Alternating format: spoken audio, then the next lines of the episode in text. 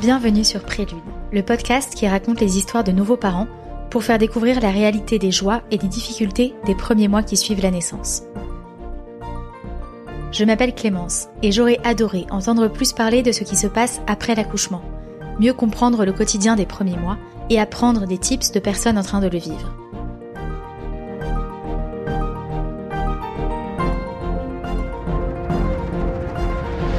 La naissance d'un enfant est un tremblement de terre, m'avait dit une amie. Ce mot m'avait marqué. Mais la grossesse et la perspective d'un premier accouchement étaient déjà tellement mystérieuses que je ne me suis pas renseignée sur ce qu'il se passe une fois que l'on revient chez soi, avec ce petit être en plus dans la famille.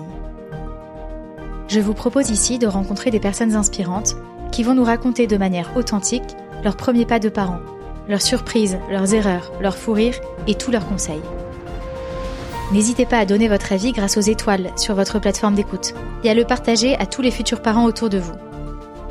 N'hésitez pas à aller voir le site prélude.fr pour trouver des idées de cadeaux de naissance originaux, design et pratiques qui plairont vraiment aux parents.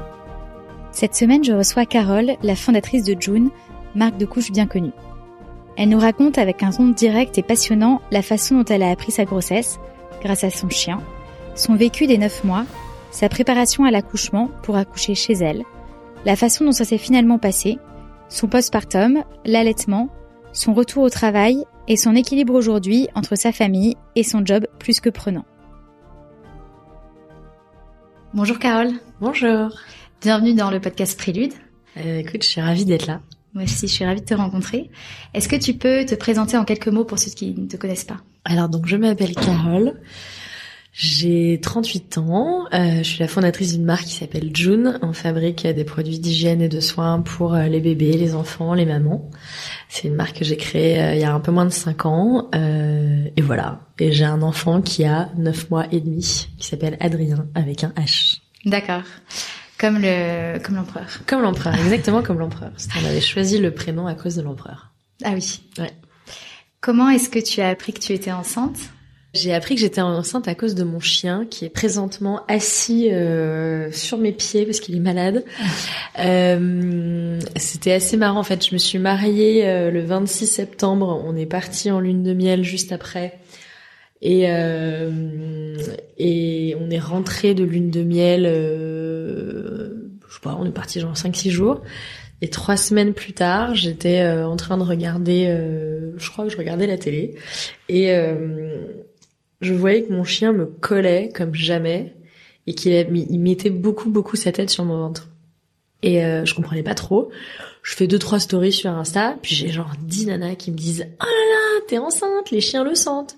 Puis je me dis non mais bon. Alors après faut savoir sur Insta tu mets un truc, t'as plein de gens qui te mettent plein de commentaires. Donc il y a des fois des trucs super cool comme ça, puis des fois c'est euh, ton enfant n'est ton enfant dans le taxi, le taxi, le siège auto n'est pas dans le bon sens, tu vas le tuer. Tu comment tu peux faire la promotion d'un truc dangereux, c'est n'importe quoi machin. Donc il y a il y a, y a de tout. Il y a de tout, mais il y a quand même souvent des trucs super cool, notamment ces nanas qui m'ont dit ah là là.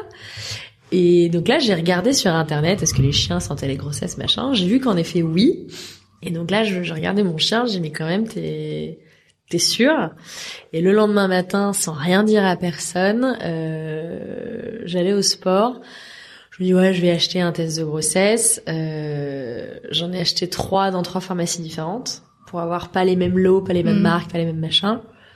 Euh, et donc je suis rentrée à la maison, j'ai fait un test, il était positif, j'ai fait oh, oh merde, j'en ai fait un deuxième, j'ai fait oh, oh, oh et le troisième je savais qu'il était positif, donc je me dis bon, euh, donc j'étais très contente. Je sais pas, oh, oh merde, c'est juste la surprise du truc quoi, parce que tu t'attends pas, euh, tu t'attends pas à ça quoi. Surtout que c'était rapide en fait. Ah, c'était en fait on a fait notre bébé en lune de miel donc c'était c'est pour ça que c'était très rapide d'autant plus que j'avais 37 ans à l'époque et donc je m'attendais à ce que ça soit long et compliqué. Ouais. Donc forcément quand ça d'un seul coup ça marche du premier coup tu te fais waouh euh, OK donc c'est super cool et t'es très contente. Mais c'est vrai que sur le coup ça te surprend. Et en fait, je suis tout de suite allée faire euh, une prise de sang. Euh, parce que, alors c'est assez marrant, mais en fait j'avais ma sœur euh, et ma mère qui venaient pour le week-end euh, et je voulais pouvoir, enfin, je, je, ça me perturbait trop de me dire je, je vais savoir que je suis enceinte et est-ce que je suis vraiment enceinte et de combien je suis enceinte machin. Donc je voulais avoir un, un, test sanguin, tu vois. Mm. Et donc, je suis allée faire euh, au laboratoire en bas de chez moi et ils étaient ravis. Ils m'ont dit, bien sûr, on vous le fait sans ordonnance tout de suite maintenant, puis on va le vous faire très rapide. On est tellement contents de pas avoir à faire un PCR. donc, ils étaient super heureux euh, de me faire mon test de grossesse. Et voilà. Et j'ai eu les résultats dans la soirée, donc euh, ça a pris trois heures, quoi. C'était assez magique. Et donc, je l'ai annoncé à mon mari. Et derrière, je lui ai dit, est-ce que c'est ok si on l'annonce à ma sœur qui arrivait trois heures plus tard? Et voilà, donc ma sœur a su que j'étais enceinte. Je le savais moi-même depuis trois heures, quoi. C'était marrant. Directement. Ouais. ouais. Comment est-ce que tu as vécu ta grossesse euh, en, général? Alors j'ai pas adoré être enceinte. Euh, je sais qu'il y a des nanas qui adorent ça. Euh, moi j'ai pas adoré. J'ai, c'est assez étrange l'expérience de partager ton corps avec quelqu'un. Euh, donc je, je, suis évidemment euh, folle, folle, folle amoureuse de mon gosse. Il est merveilleux, il est magique. Euh, c'est le plus merveilleux des enfants, comme toutes les mamans. Mais c'est vrai que l'expérience de la grossesse, c'est je suis hyper active, euh, très dynamique. Euh, euh, j'adore courir partout et les trois premiers mois, j'avais qu'une envie, c'était de vomir tout le temps. Je supportais plus de rien manger, donc ça c'était super dur. Mm. Et après, les trois mois d'après, j'ai commencé à vraiment beaucoup grossir parce que c'est les mois où tu grossis. Donc là, je t'avoue que ça a été dur psychologiquement parce que moi, j'ai un rapport à mon corps qui est pas hyper simple. Donc d'un seul coup de me voir grossir comme ça, c'était pas évident. J'ai eu longtemps peur de pas euh, mon bébé bougeait pas, donc j'avais peur. Je me dis mais pourquoi il bouge pas, machin. Puis bon, le jour où il s'est mis à bouger, il n'a fait que ça, donc j'étais très rassurée.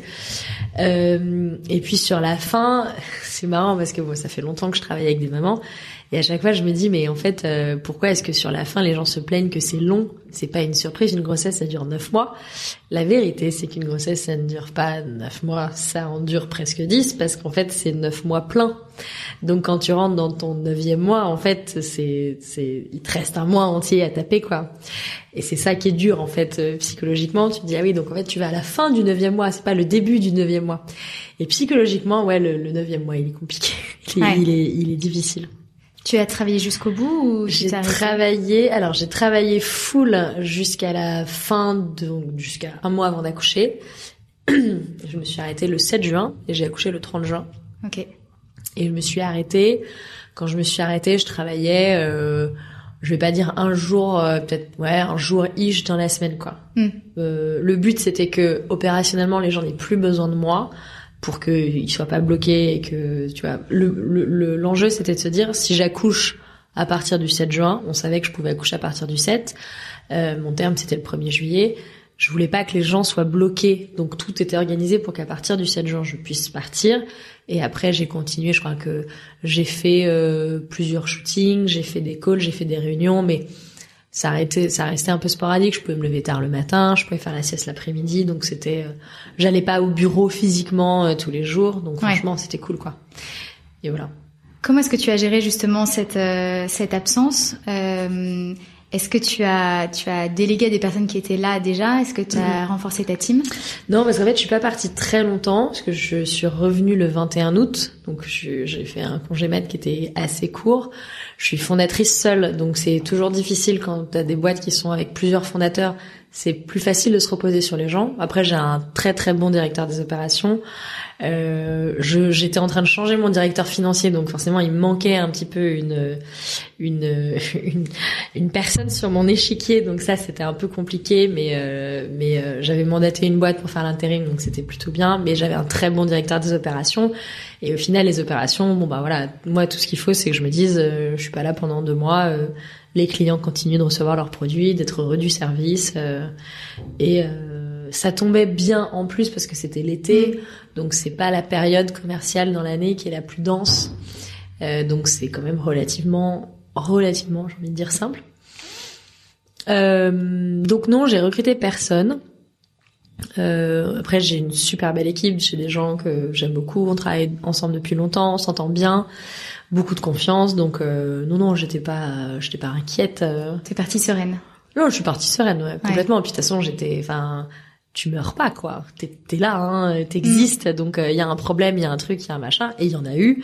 Euh, urgence grave et absolue. Mon téléphone il sonne euh, et il sonne. Si je suis enceinte, si je suis en vacances, si mon bébé vient de naître.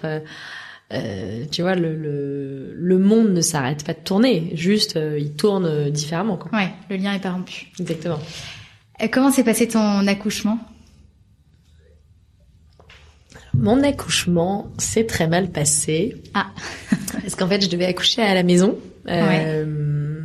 Ça faisait très très longtemps en fait depuis, je pense le jour où j'ai dit finalement dans ma vie j'aimerais bien avoir des enfants parce que j'ai pas toujours eu envie d'avoir des enfants. Je quand c'était pas euh, c'était pas ma ma sœur a toujours rêvé d'avoir plein de gosses. Euh, moi c'était pas trop mon pas, pas, trop mon truc mais c'était moins mon truc que ma sœur. Du jour où j'ai eu envie d'avoir des enfants, euh, je me suis dit en fait non avoir un enfant c'est un truc naturel. Je veux pas faire ça à l'hôpital. Pour moi, l'hôpital, et de mon expérience, parce que j'étais très malade quand j'étais petite, c'est un endroit où tu vas quand t'es malade, où je suis enceinte, je suis pas malade, donc je n'irai pas à l'hôpital, je vais faire ça chez moi. Il a fallu convaincre mon mari, euh, et l'accouchement à domicile en France est très très très très bien organisé. Il est encore très niche, c'est-à-dire que vraiment il n'est pas assez démocratisé, on pourra faire beaucoup beaucoup plus de choses pour l'accouchement à domicile.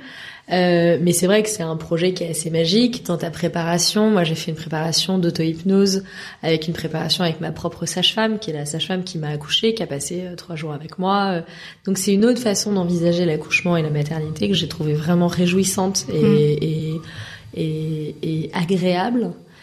Et euh, et c'est vrai que euh, donc l'accouchement à domicile, j'ai commencé d'avoir des contractions au milieu de la nuit, euh, peut-être 2-3 heures du matin, et tout de suite j'avais des contractions qui étaient longues et euh, qui étaient peu espacées. Et je pense que c'est parce qu'en fait, comme je, je suis toujours un peu partout, j'ai dû avoir des contractions pendant 2-3 jours sans trop m'en rendre vraiment compte, en me disant juste j'ai une gêne, j'ai un machin. Et puis le moment où le travail a vraiment commencé, bim, euh, ça a commencé à faire vraiment mal. Mm. Et euh, alors c'est marrant parce que tu vois la, la première étape c'est euh, quand tu ta maison ça devient euh, une scène de Dexter, tu mets des, des morceaux de plastique partout, des, des bâches en plastique que tu achètes chez Leroy Merlin quand tu fais des travaux, ben tu mets ça sur ton canapé, sur ton lit. Donc c'est très très rigolo. Toi, tu te mets dessus, du coup? Ouais, Tu- ouais, ok. ouais, bah en fait, tu achètes des rouleaux, un peu comme des rouleaux de papier peint, mais c'est des rouleaux de plastique, et tu recouvres ton lit, tu recouvres ton canapé, et après, en fait, sur ton lit, tu mets par-dessus un drap housse que t'as acheté euh, spécialement pour l'occasion, que tu sais qu'il va, va mourir de sa bonne mort, euh, euh, qu'il ne sera plus jamais réutilisé. Mais c'est assez marrant parce que c'est vrai que tu vois ton mec qui recouvre toute la maison comme si c'était Dexter, quoi. C'est rigolo. Et, euh, et en fait, j'ai eu 17 heures de contraction à la maison. Waouh. Et à la fin des 17 heures, j'étais à peine dilatée à 2 cm.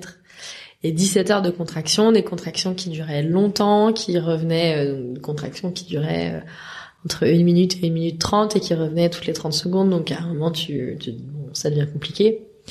Et la beauté de l'accouchement à domicile, c'est que tout est fait pour que tu ne sois jamais à risque.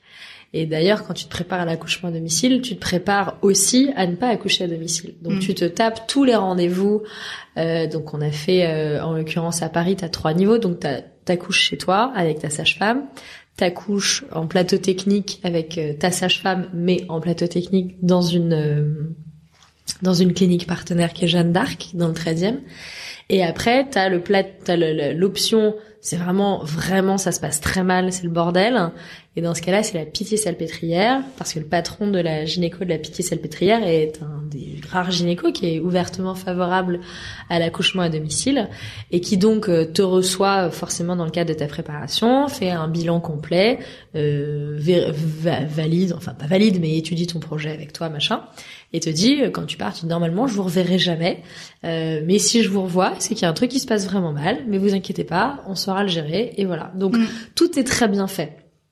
Parce que c'est important de le dire, parce qu'on a souvent l'impression que l'accouchement à domicile, c'est euh, euh, des meufs un peu hippies euh, qui sont euh, anti tout. euh, ah non, je veux absolument. Non, non, pas du tout. Il y a c'est plein, plein de femmes très différentes, euh, milieux sociaux différents, passions dans la vie différentes. Il y a des gens qui ont des profils hyper traditionnels, des gens moins, euh, mais c'est c'est c'est très euh, c'est très diverse la Mm. population des femmes qui accouchent à la maison.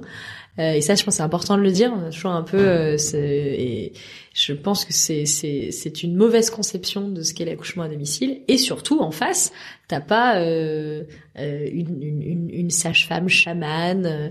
Non, non, t'as des sages-femmes qui sont exceptionnelles, euh, qui sont vraiment incroyables et qui derrière t'accompagnent d'une manière qui, je trouve, est extrêmement humanisante.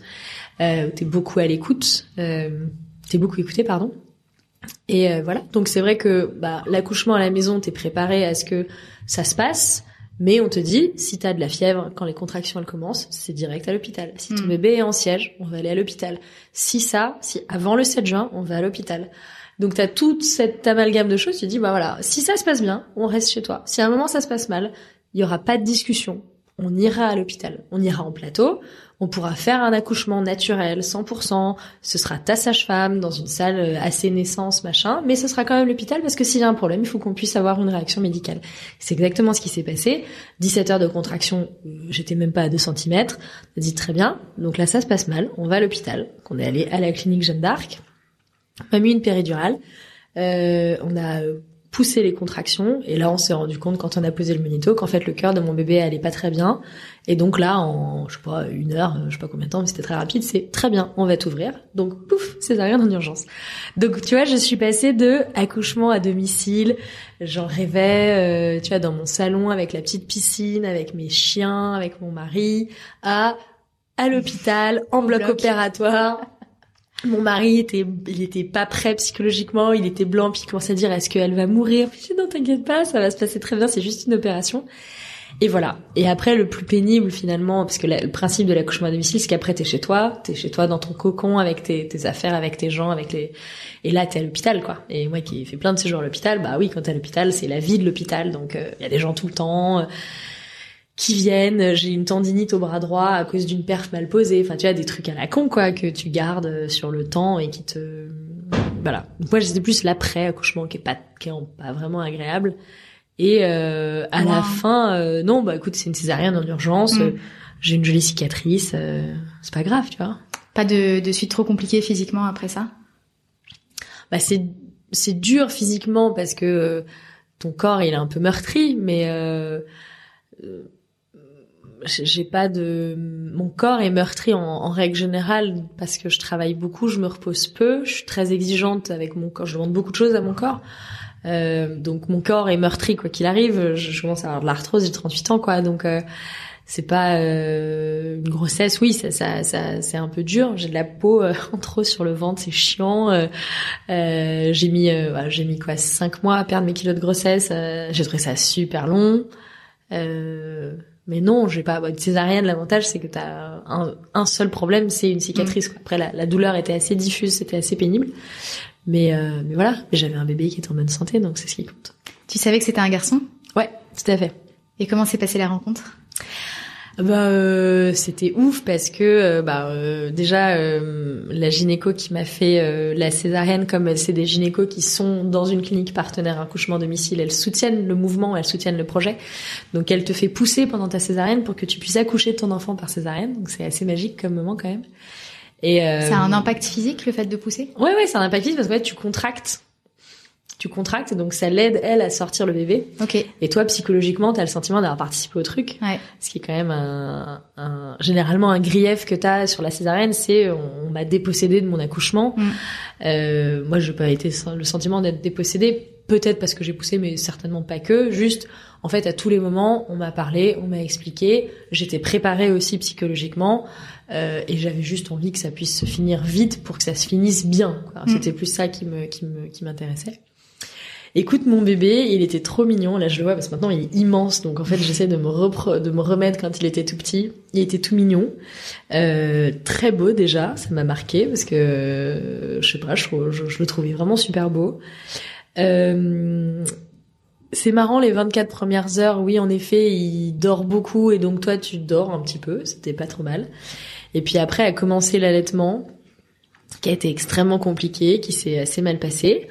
Donc là, après, on a enchaîné sur euh, deux mois et demi, euh, trois mois d'allaitement, trois mois d'allaitement qui ont été assez compliqués parce que j'ai j'ai allaité en mixte trois mois et au bout de trois mois, c'était vraiment la fin de la fin et et je- je- j'aurais aimé faire plus, mais j'ai pas réussi. Enfin, c'est pas j'ai pas réussi, c'est juste c'est- c'était pas faisable quoi. Mm. Ça, me- ça fonctionnait pas. Et hum, non, la rencontre avec lui était assez euh, magique, ce qui m'a fait le, le, le moment le plus douloureux, bizarre, compliqué, c'est le moment où on est parti de l'hôpital et où je me suis retrouvée d'un seul coup avec mon bébé à l'arrière de la voiture, avec mon mari qui conduisait. Je rentrais, j'avais pas vu mes chiens depuis cinq jours, ce qui est excessivement long puisqu'ils sont avec moi tout le temps. Et d'un seul coup, je me suis dit, ah ça y est, en fait, maintenant dans le monde réel, euh, il va tout le temps être là, quoi. C'est pas, c'est pas en mode regret, hein, du tout, mais je me suis dit donc, donc ça y est, en fait, il est dans le vrai monde. Parce que je le voyais dans son cosy, je voyais la, les rues de Paris défiler, et je me suis dit, donc ça y est, en fait, maintenant, il est dans le vrai monde dans lequel j'existe. Et euh, il y a plus une sage-femme, une aide-pierre, un machin, un truc pour me dire, faut faire ci, faut faire ça, faut machin. Et quand je suis rentrée à la maison, je dis, donc faut que je m'en occupe toute seule, quoi. Enfin, toute seule, il y avait mon mari, mais faut qu'on s'en occupe tout seul. Mm. Ça, ça m'a, waouh, et je dis ça, je suis la fondatrice de June, donc je suis au courant de plein de trucs. Je connais plein de trucs, je connais plein de gens, je, j'ai lu des tonnes de bouquins sur les enfants et tout, et, et ça m'a marqué ce moment-là. Parce que je pensais pas, je, je m'étais pas dit que ça, ce moment existerait, et quand le moment existait, je me dis, ah oui, quand même. C'est, c'est, c'est saisissant comme, comme expérience. Ouais. D'ailleurs, euh, avec ton expérience, tu as dû rencontrer énormément de parents euh, tu as dû lire énormément de choses. Qu'est-ce que ça fait d'avoir son enfant? Est-ce que tu as l'impression d'avoir vécu euh, ce que les autres racontaient de la maternité ou est-ce que c'était complètement différent? Euh, je pense que chaque façon de vivre sa maternité est très différente. Ça dépend vraiment de chaque femme, qui tu es avant, qui tu es, euh, euh qui t'as envie d'être dans ta vie. Moi, c'est vrai que je, j'ai entendu, euh, bah, on a tous entendu des trucs parfois un peu extrêmes. Tu, tu, tu n'es pas avant d'être maman. J'ai pas le sentiment d'être une femme différente avant ou après. Euh, j'aime mon fils plus que tout, mais je pense que comme tous les parents, j'ai pas le sentiment de ne pas savoir ce qu'était l'amour avant d'avoir mon fils. Euh, donc non, je, je, ça a pas changé qui je suis, ça a pas changé ma manière de travailler, ça a changé mon organisation un petit peu. Mm mais pas non plus. Euh... Oui, maintenant la priorité c'est Adrien, puis je me réveille beaucoup plus tôt parce qu'il est là, et je rentre plutôt du boulot parce qu'il est là. Mais euh... mais j'étais quand même assez euh... euh ok avec qui j'étais en tant que personne avant d'avoir mon fils, donc euh, le fait d'avoir mon fils euh, n'a pas changé radicalement qui j'étais ou mes attentes dans la vie, quoi. Mm. je sais pas si ça répond à ta question, mais ouais, c'est un, peu c'est un peu l'idée. Comment s'est passée la rencontre avec les chiens alors en arrivant à la maison Très bien. Euh, donc en fait, mon mari est rentré en premier pour euh, faire des câlins aux chiens. Ensuite, il est ressorti pour garder Adrien. Je suis rentrée toute seule à la maison pour faire un gros gros câlin avec les deux chiens parce qu'ils m'avaient pas vu puis ils avaient pas compris. Ils étaient très les deux premiers jours, ils étaient très contris parce qu'ils m'ont vu souffrir à la maison. Ils comprenaient pas, donc je leur, on leur expliquait, hein, mais c'était dur pour eux de me voir souffrir autant. J'ai pas dit un mot pendant 17 heures, mais même sans crier ou quoi, il voyait que j'étais pas, j'étais pas bien. Et, euh, et, une fois que j'avais fait un gros câlin, à ce moment-là, je suis ressortie et je suis allée chercher mon fils. Et, euh, donc mon mari a, tout filmé parce que je me dis c'est la rencontre entre les deux, faut la voir quoi. Et, et c'était très marrant parce que les, deux avaient deux réactions très différentes. Le petit qui pour le coup est très jaloux et très attaché à moi a tout de suite compris. Donc maintenant, il faut aimer ce bébé parce que tu aimes ce bébé. Donc regarde, tu vois, je le regarde, je lui lèche la main, je le regarde et je, je regarde et tu vois, je suis à côté de lui et tout. C'est très marrant. Là où le grand, qui euh, était très jaloux, c'est-à-dire qu'il voulait me sauter dessus, il dit oui, il y a un bébé, en fait, moi je veux, je veux des câlins avec ma maman, je veux des câlins avec ma maman, etc. Donc c'était assez marrant. Euh, non, ils ont été très mignons et euh, très sages, euh, très euh, accompagnants quoi. Et mm. c'est vrai que même maintenant aujourd'hui ils s'entendent très bien, ils commencent à vraiment bien échanger. Euh, euh quand on fait bonne nuit tous les soirs, euh, il y a bonne nuit Percy, bonne nuit Byron, hein, ça fait partie du rituel et ouais non non ils sont ils sont ils commencent à être très attachés tous les trois donc euh, c'est chouette. Ah ouais, génial. Pendant les deux mois d'été du coup où tu étais en congé maternité, vous êtes resté à Paris? On est resté à Paris les trois premières semaines. Euh, mon mari avait interdit euh, toutes les visites. J'avais trouvé ça très bien. Euh, bon, il y a ma sœur qui est venue, mais c'est bon, c'est ma sœur, c'est pas elle. Elle venait, elle s'occupait des chiens, machin. Donc c'était un peu différent. Ma meilleure amie, elle est venue pour s'occuper des chiens quand j'étais à la maternité. Donc elle a vu Adrien et après ma sœur a fait un aller-retour dans la journée pour passer deux heures pour pour pour me voir. Et donc voilà, il a interdit les visites d'absolument tout le monde, donc on n'a reçu aucune visite. J'ai reçu, euh, je ne sais pas combien de dizaines de bouquets de fleurs, donc ça c'était très cool. Euh, et c'est bien en fait quand les gens n'ont pas le droit de venir te voir, ils t'envoient des cadeaux et des fleurs, donc au final c'est cool. Euh, c'est assez sympa. Et c'était bien d'être seule en fait, d'être seule avec le bébé. Euh, en plus, il faisait un temps pourri à Paris. Je, je m'en rappelle plus, mais on me l'a dit. Dit en fait, tu te rappelles euh, l'été dernier, il a fait un temps pourri au mois de juillet. Je, bon, je, de toute façon, j'étais enfermée chez moi avec mon bébé, donc tu vois, je, il s'est pas passé grand chose. Et après, on est descendu dans le sud. On a passé trois semaines dans le sud. On avait loué une, une, une villa. Et là, c'est nos familles en fait qui sont passées.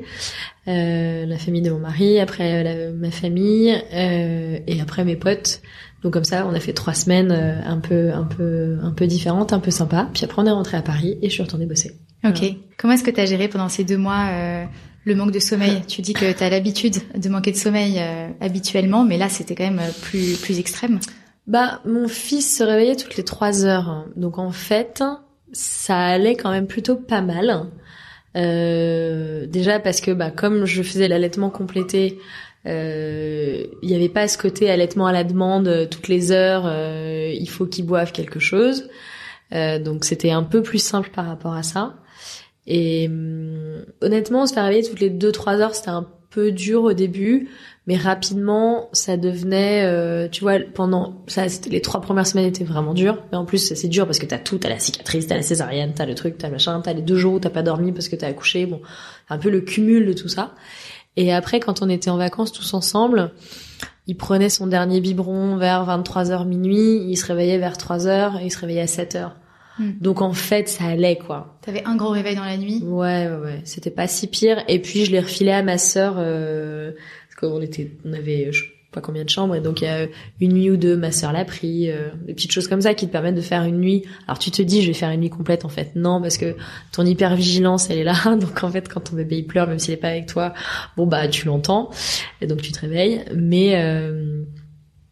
non franchement ça allait quoi. Et mon bébé s'est calé quand même assez rapidement parce que comme je suis très organisée et très méthodique, c'est très calé quoi. Et on, quand je suis rentrée à Paris, on avait une nounou et on, a, on était très calés et très méthode toutes les deux, quoi. C'est-à-dire que tous les soirs, tu manges à telle heure et tac, et tac, et tac. Et donc comme ça, ça, ça a rapidement calé, en fait, Adrien dans son rythme.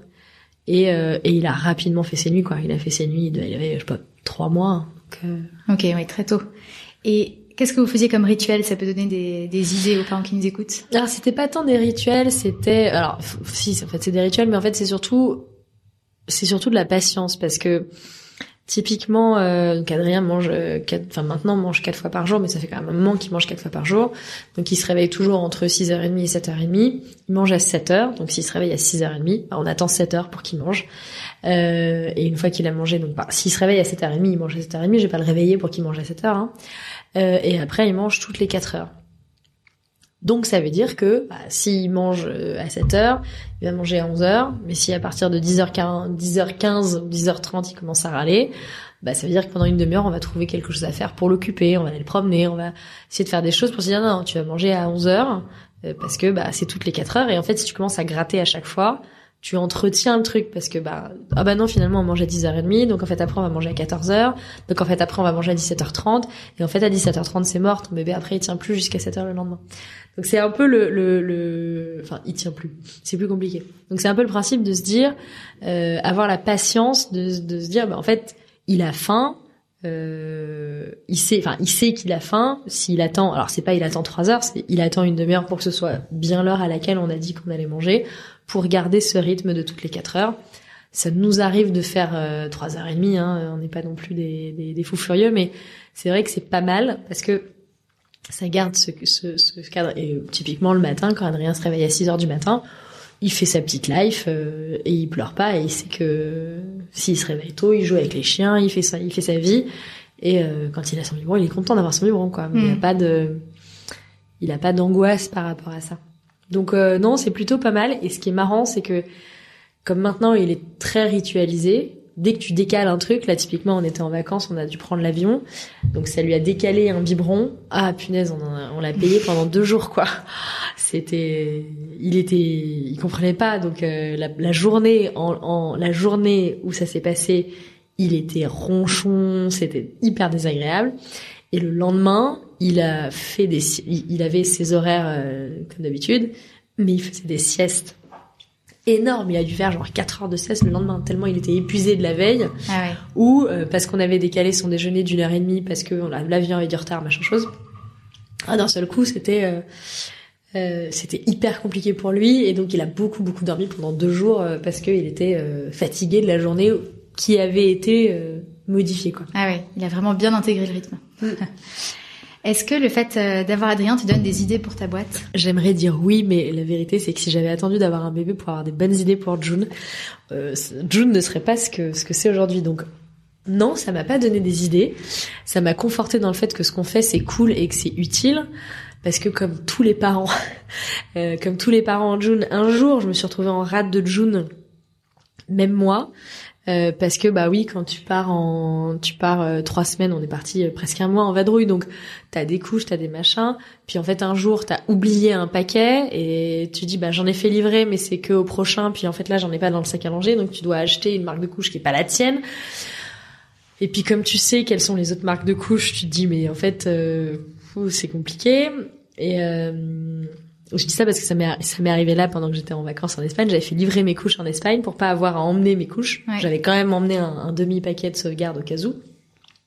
J'ai bien fait puisque le paquet n'est jamais le, le carton n'est jamais arrivé et donc j'ai dû acheter en plus il y avait alors c'était des marques euh, certaines que je connaissais d'autres que je connaissais pas donc j'en ai acheté trois j'ai essayé et d'un seul coup tu vois des trucs apparaître sur les fesses de ton gosse tu te fais oh non Pff, cette euh, cette euh, cette angoisse un peu donc non ça m'a conforté dans le fait June c'est bien on l'a bien construit les produits sont bien sont bons sont utiles sont pratiques euh, ont pas de pas de défauts et c'était plutôt ça je trouve que j'étais contente Ouais. Ouais. Comment s'est passé ton retour au travail du coup fin août? Euh, écoute, le rythme était assez dense. Euh, au départ, je m'étais dit, euh, tu vas travailler quatre jours, euh, puis euh, tu rajouteras un jour courant septembre, histoire que le rythme soit pas trop violent. La vérité, c'est que non, au bout d'une semaine, le truc m'est arrivé dessus comme un train. euh, et une fois que t'es là, ben, tous les sujets qui étaient en stand-by, tous les sujets où les gens avaient besoin de toi, bah, bim, reviennent. Et donc, tu dois euh, les prendre et les gérer. J'avais mon directeur financier qui arrivait pile à ce moment-là, donc euh, on avait beaucoup de trucs à faire. Et, euh, et voilà, donc c'est vrai que c'était un, c'était un moment euh, dense. Mais bon, euh, la vie en start-up, elle est dense, quoi. Donc, euh, elle est dense avec un enfant, elle est dense quand t'es enceinte, euh, elle est dense quand t'as pas d'enfant. C'est, faut aimer ce, faut aimer ce jeu-là, sinon on le fait pas, quoi. Mm. Si la, la, la densité, la résilience, euh, l'intensité du truc, si t'aimes pas ça, t'es malheureux et donc t'es malheureux avec, sans enfant, avec, sans grossesse, c'est pareil quoi. Moi j'adore ça, donc je, je, je- j'adore vivre à 30 000, 30 000 pieds, euh, à fond à, à fond à l'heure, donc euh, non, je, j'adore, donc ça va. Ouais. Et pour la garde, tu m'as dit du coup que c'était une nounou qui a pris le relais? Ouais, donc les quatre premiers mois, j'avais une nounou euh, qui, euh, donc moi j'avais, euh, on, on était dans des anciens bureaux à l'époque, euh, j'avais transformé une salle de réunion en chambre pour bébé. On faisait des shootings en plus dedans, on était très contents. Euh, et donc en gros, euh, bah, j'avais Adrien qui était avec moi au bureau, euh, soit il était avec moi, donc je l'avais en réunion, soit j'avais mon assistante qui, le, qui de temps en temps s'en, s'en, s'en occupait. Euh, la nounou était aussi souvent là, donc en gros ça tournait bien quoi. Et après, à partir de janvier, donc quand il a eu six mois, il allait à la crèche. Mm. Donc là, il est à la crèche. Et il a euh, une nounou, mais qui vient, euh, tu vois, par exemple, ce soir, j'ai un dîner euh, à 19h30. Donc là, elle arrive à 19h, il sera couché ou il sera en train de se coucher. Et comme ça, elle, euh, elle le gardera euh, jusqu'à ce que je rentre, que j'ai trois trucs qui s'enchaînent ce soir. Donc je sais pas à quelle heure je vais rentrer. Mais là, je, voilà, je vais le chercher, je, je vais le chercher, je fais le bain, je fais machin, je le couche. Et après... euh, Après, tu. tu après, je, je reprends le travail. Euh, donc non, la crèche, j'adore. Euh, j'ai beaucoup aimé avoir une nounou les quatre premiers mois parce que il était très petit et en plus, comme en fait la nounou était souvent avec moi, j'avais pas le sentiment en fait de laisser mon fils à une Mm. étrangère euh, en me disant je sais pas ce qu'elle fait, je sais pas machin. Non, la nounou était là, euh, il était là, euh, juste elle était là pour s'occuper de lui. Quand j'avais envie d'y aller, je lui faisais un bisou. Quand j'avais besoin d'allaiter, j'allais allaiter. C'est pour ça à la base qu'on avait choisi ce mode de fonctionnement parce que je voulais allaiter six mois. Euh, et euh, tu vois, elle est venue, on a dû aller à Londres pour le boulot, elle est venue avec moi. on a fait des déplacements comme ça. C'était prévu. Tu vois, Alors on avait plus de voyages prévus, mais à cause du Covid, on, malheureusement, on a dû, on a dû pas faire certains déplacements. Et, et c'est vrai que j'étais très contente sur les six premiers mois de l'avoir elle, les quatre premiers mois de l'avoir elle. Euh, pour justement, euh, déjà elle m'a appris plein de choses sur mon bébé. Euh, euh, toute la diversification, elle m'a montré comment faire les purées, elle m'a dit quel baby choisir, enfin des trucs cons quoi, mais ça c'est, j'ai trouvé ça hyper euh, aidant en fait d'avoir mm. une nounou qui t'apprend, qui t'aide en fait à apprendre ton métier de maman. Donc ce fait qu'aujourd'hui on se parle toujours, j'ai une question, je lui, je lui écris, elle me répond, elle passe voir Adrien de temps en temps machin, donc c'est très sympa. Et voilà, et après la crèche, c'est vrai que c'est très chouette parce que bah, ça lui permet d'être plus souvent avec d'autres enfants. Au bureau, il était avec beaucoup d'adultes et des chiens. Là, à la crèche, il est avec beaucoup d'autres enfants et il développe beaucoup, beaucoup sa motricité parce qu'il adore être partout.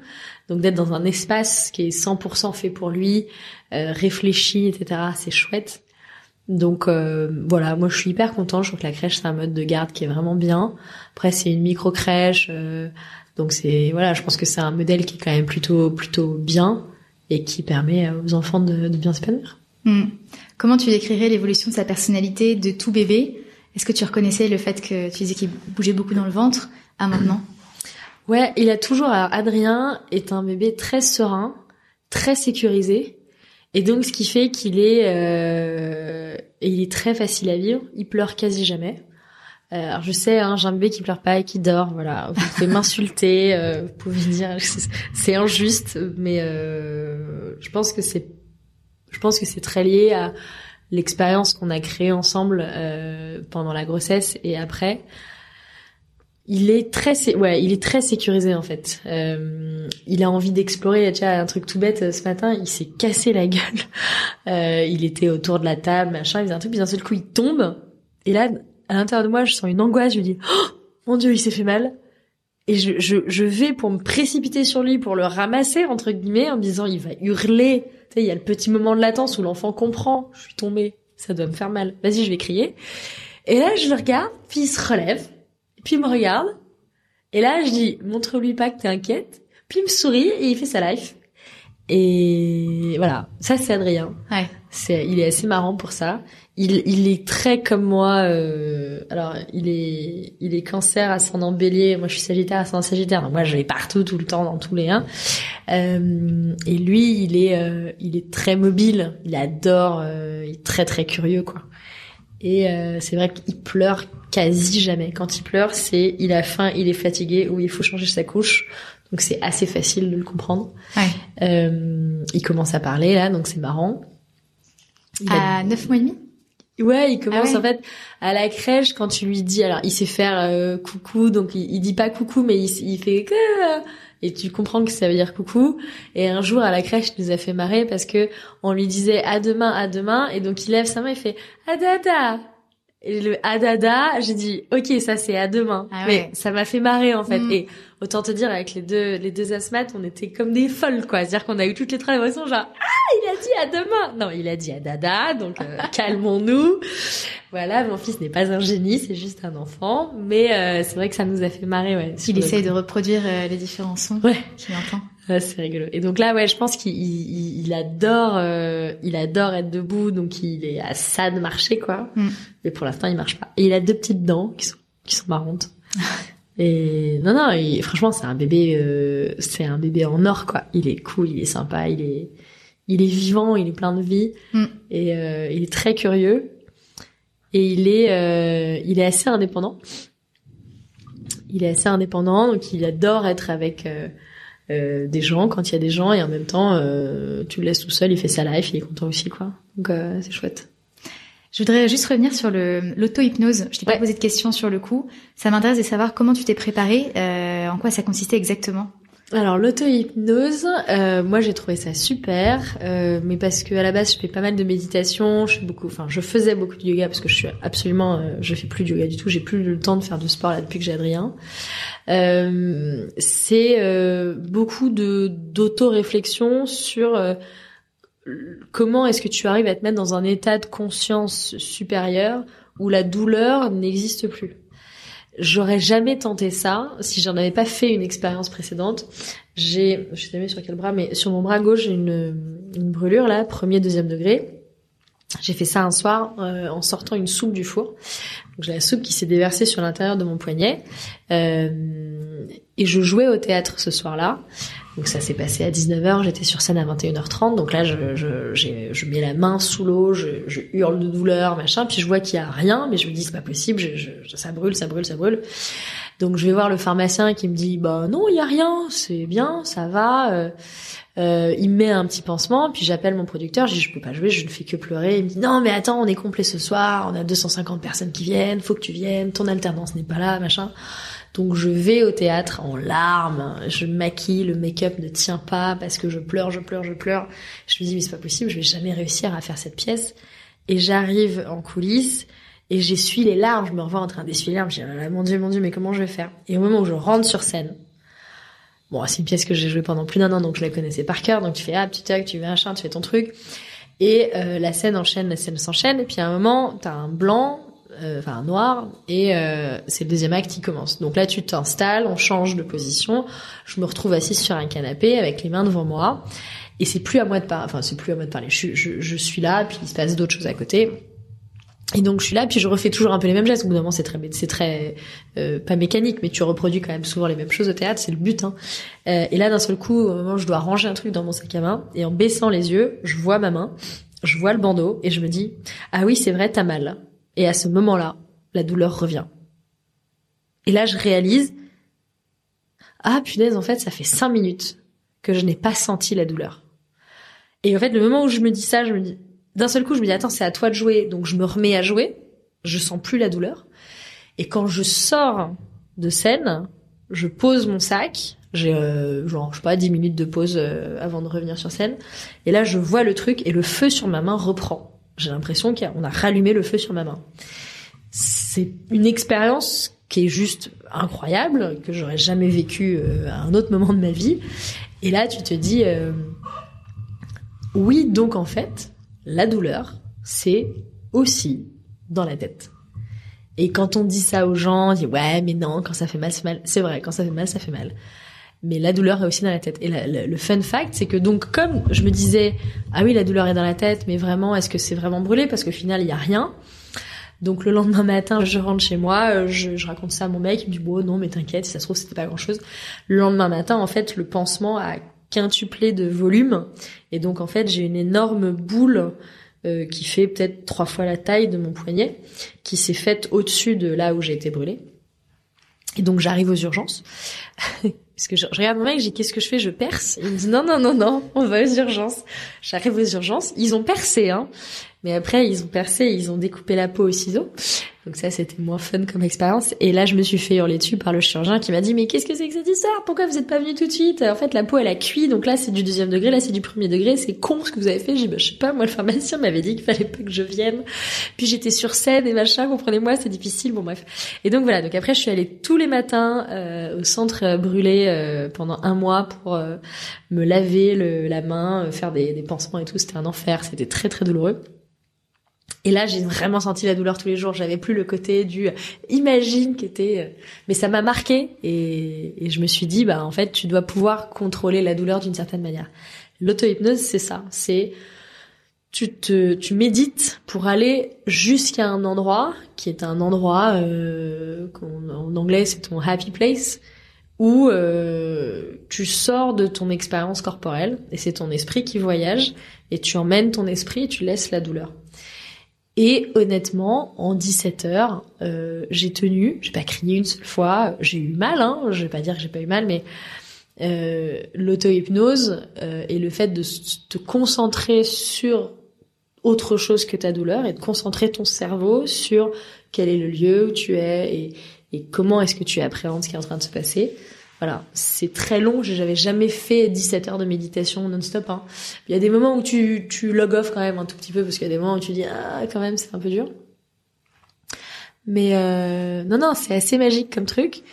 Euh, je je le conseillerais pas à des gens qui ont jamais fait de méditation de leur vie ou à des gens qui euh, euh, ont pas forcément une habitude de, de, de travail euh, psy, euh, mental, intellectuel, parce que c'est quand même un, c'est un exercice. Après, la préparation en auto-hypnose te permet de te préparer à ça.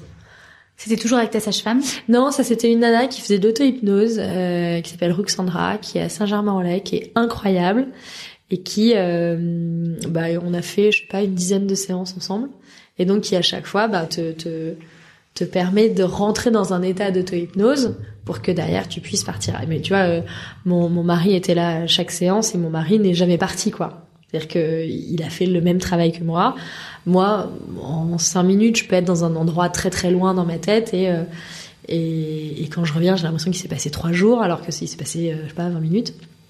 Mon mari, il arrive pas, il est très cartésien, donc il arrive pas à aller à cet endroit-là, quoi. Mais c'est pas, il y a pas de succès ou pas de succès. De toute façon, je pense que quand tu fais ton, ton, ta préparation en auto-hypnose, tu vois si tu arrives à partir dans un endroit ou pas. Et si tu arrives à partir, ben, tu sais que tu pourras partir. Moment, la douleur est quand même forte. mais, euh, mais euh, ça passe, quoi. C'est dingue. Ouais, c'est marrant. Super. Bah, je pense qu'on a couvert plein de sujets différents. Ouais. Merci beaucoup. Est-ce que tu vois un autre truc à ajouter? Ben non, euh, c'était une. Enfin moi, j'ai trouvé que c'était une expérience qui était assez euh, unique euh, et qui au quotidien d'ailleurs est toujours très très unique quoi. Il se passe plein de choses et c'est un, un chouette. Je trouve c'est chouette de voir un enfant grandir euh, et de voir ouais, un enfant devenir sa propre personne et te dire en fait que chaque jour qui passe, il va toujours s'éloigner plus de toi, alors que ton amour pour lui grandit. C'est extrêmement cruel, mais euh, mais en même temps, euh, c'est la c'est la beauté de la de la filiation. Donc euh, c'est vrai que c'est c'est marrant quoi. Mm. C'est marrant. Merci beaucoup, Carole. Merci beaucoup. À bientôt. À bientôt.